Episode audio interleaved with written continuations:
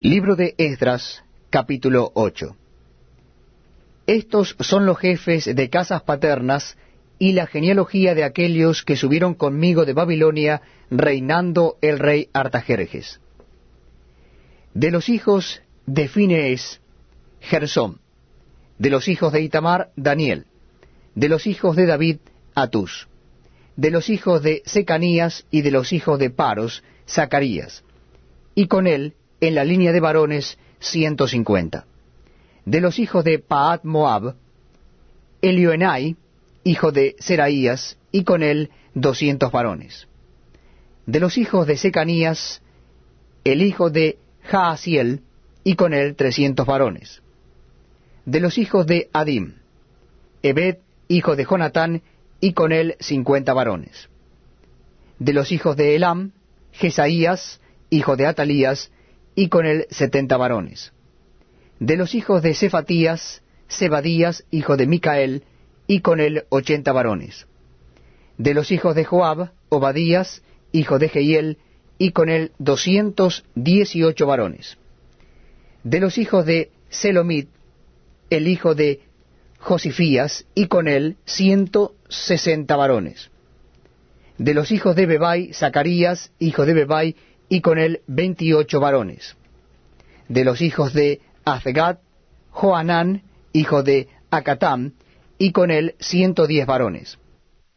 De los hijos de Adonicam, los postreros cuyos nombres son estos, Elifelet, Jehiel y Semaías, y con ellos sesenta varones. Y de los hijos de Bigbai, Utai y Sabud, y con ellos sesenta varones. Los reuní junto al río que viene a Ahaba, y acampamos allí tres días. Y habiendo buscado entre el pueblo y entre los sacerdotes, no hallé allí de los hijos de Leví.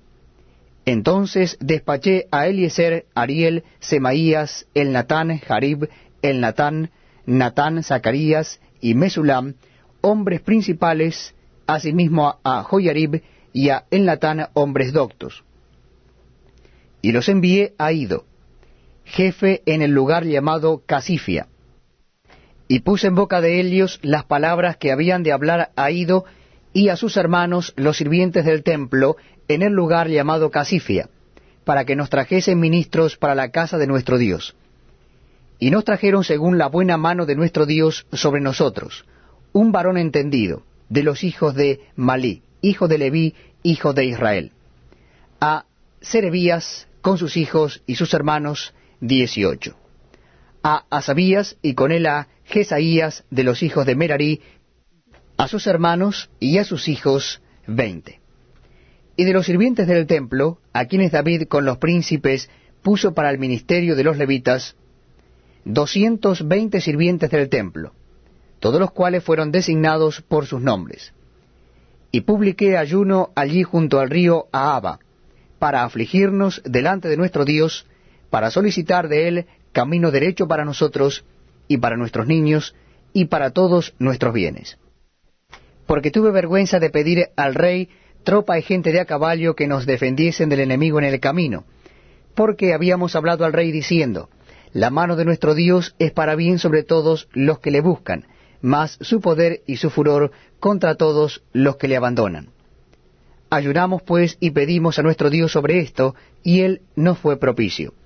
Aparté luego a doce de los principales de los sacerdotes, a Serabías, a Asabías, y con ellos diez de sus hermanos.